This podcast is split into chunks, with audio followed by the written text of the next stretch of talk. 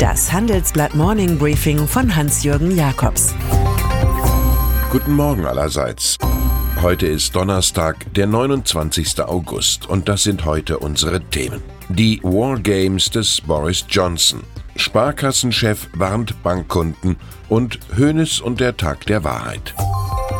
England wurde oft gepriesen als Mutterland der Demokratie, aber offenbar ist es möglich, die Demokratie in Urlaub zu schicken. Regierungschef Boris Johnson holte sich von der im schottischen Balmoral weilenden Queen die Erlaubnis, fünf Wochen Zwangsferien für das Parlament anzuordnen. Somit bleiben vor dem Termin für den Brexit, dem 31. Oktober, nur 17 Tage, um einen EU-Austritt ohne Deal zu verhindern.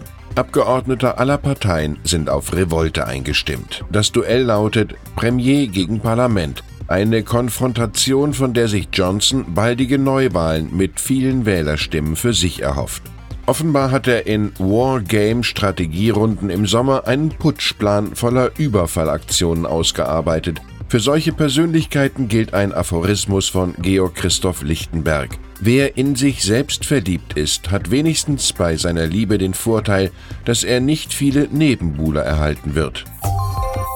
Heute um kurz vor halb zehn morgens werden die Fotografen in Rom begierig ein ziemlich langweiliges Objekt einfangen. Ein Auto, das zum Quirinalspalast fährt, dem Sitz des Staatspräsidenten. Passagier Giuseppe Conte, bisher schon Italiens Premier. Er wird im Palazzo den Auftrag erhalten, eine neue Regierung zu bilden. Die Linkspopulisten von Fünf Sterne haben nunmehr die Sozialdemokraten zum Partner und nicht mehr die nationalen Hetzer von der Lega. Deren Führer Matteo Salvini hatte sich im Selbstbildnis schon als neuer Ministerpräsident gesehen. Künftig sitzt er prominent am politischen Katzentisch, eben noch Innenminister, jetzt Draußenminister. Im Folgenden hören Sie eine kurze werbliche Einspielung. Danach geht es mit dem Morning Briefing weiter. Wir alle erleben Tag für Tag die unterschiedlichsten Gefühle. Freude, Langeweile, Begeisterung, Abneigung. Wie wäre es, wenn Unternehmen auf das reagieren, was wir fühlen und etwas verändern oder gar Neues schaffen? Erlebnisse, die uns wirklich begeistern. Sie könnten Frust in Freude, Langeweile in etwas Aufregendes verwandeln. Denn das Business der Zukunft hat Gefühle. Erleben Sie Experience Management von SAP. Niemand wird behaupten können, dass die Talkshow-Bundeshelden von Union und SPD im Wahlkampf in Sachsen und Brandenburg von großer Hilfe gewesen wären. Sie standen im Verdacht, Stimmenkiller zu sein. Wenn das Charisma von Personen nicht ausreicht, muss der Charme des Geldes helfen. Niemand weiß, wie ambitioniert genau der Klimaschutz einmal sein wird. Die schwarz-rote Regierung aber bringt schon mal ein Strukturförderungsgesetz auf den Weg. Es soll mit insgesamt 40 Milliarden Euro den spätestens für 2038 geplanten Kohleausstieg abfedern. Vom interfraktionellen Gabentisch profitieren insbesondere die Braunkohlereviere in Brandenburg, Sachsen und Sachsen-Anhalt. Es geht um Verkehrsprojekte, aber auch um die Ansiedlung von Forschungseinrichtungen und Bundesbehörden. Die vorgesehene Regionalhilfe ist überfällig. Der Kopf ist rund, damit das Denken mitunter mal die Richtung ändern kann. Und es genügt auch nicht, einen Ostbeauftragten Christian Hirte zu installieren. Man braucht schon detaillierte Konzepte und insgesamt weniger Überheblichkeit sowie mehr echtes Interesse der Wessis am Osten des Landes.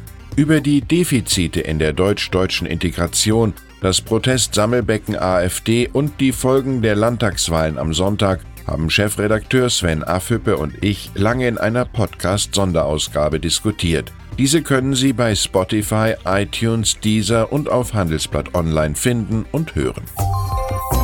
Die Rechnung des Tages macht der deutsche Sparkassenverbandschef. Durch die Geldpolitik der Europäischen Zentralbank habe der Staat Zinsvorteile von 360 Milliarden Euro gehabt die Gemeinschaft der Sparer jedoch 300 Milliarden verloren, erklärt Helmut Schleweis im Handelsblatt-Interview. Er regt deshalb finanzielle Anreize zur Vermögensbildung durch Familie Jedermann an. Volkswirtschaftlich befürchtet Schleweis eine Japanisierung, also dauerhafte Stagnation sowie mehr Kosten für Bankkunden. In diplomatischen Worten verdeutlicht er, dass die von Niedrigzinsen gebeutelten Sparkassen bald Gebühren erheben könnten. Zitat Jemand wird das bezahlen müssen. Warnungen vor US-Präsident Donald Trump gibt es genug. Sie sind so häufig und so intensiv wie Gesundheitshinweise auf Zigarettenschachteln. Und doch verdienen die Erkenntnisse seines einstigen Verteidigungsministers Jim Mattis besondere Beachtung. Sein Buch mit dem Titel Call Sign Chaos Learning to Lead erscheint nächste Woche bei der Verlagsgruppe Random House. Dort schreibt er, ich habe es so gut und so lange gemacht, wie ich konnte. Aber irgendwann konnte er eben nicht mehr, nachdem seine Syrien-Vorschläge keine Resonanz fanden. Genauso wenig wie die Bitte, das Vertrauen der Verbündeten zu erhalten. Letzteres ist nun so weg wie Mattis aus dem Ministerium. Weltumspannend denken sich Google und Facebook ihr System Internet. Landesgrenzen kommen da nicht vor, nur der stetige Fluss von Daten mit dem Ergebnis Profile der Nutzer.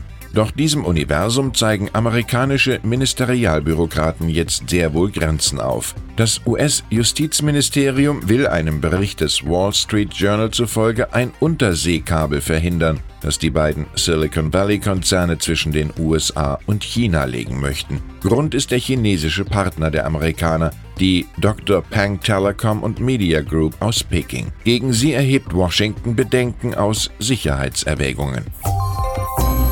Dann ist da noch Uli Hoeneß, Fußballdenkmal mit Börsenleidenschaft. Der wird heute im Aufsichtsrat des FC Bayern München offiziell erklären, was die Medien seit Wochen vermelden und der Verwaltungsbeirat des Vereins seit gestern haarklein weiß, dass er den Vorsitz des Kontrollgremiums seinem engen Freund Heribert Heiner überträgt, dem einstigen Adidas-Chef. Am Freitag kann Hoeneß auf einer Pressekonferenz genau erklären, was FC Bayern Aufsichtsrat Edmund Stoiber schon andeutete.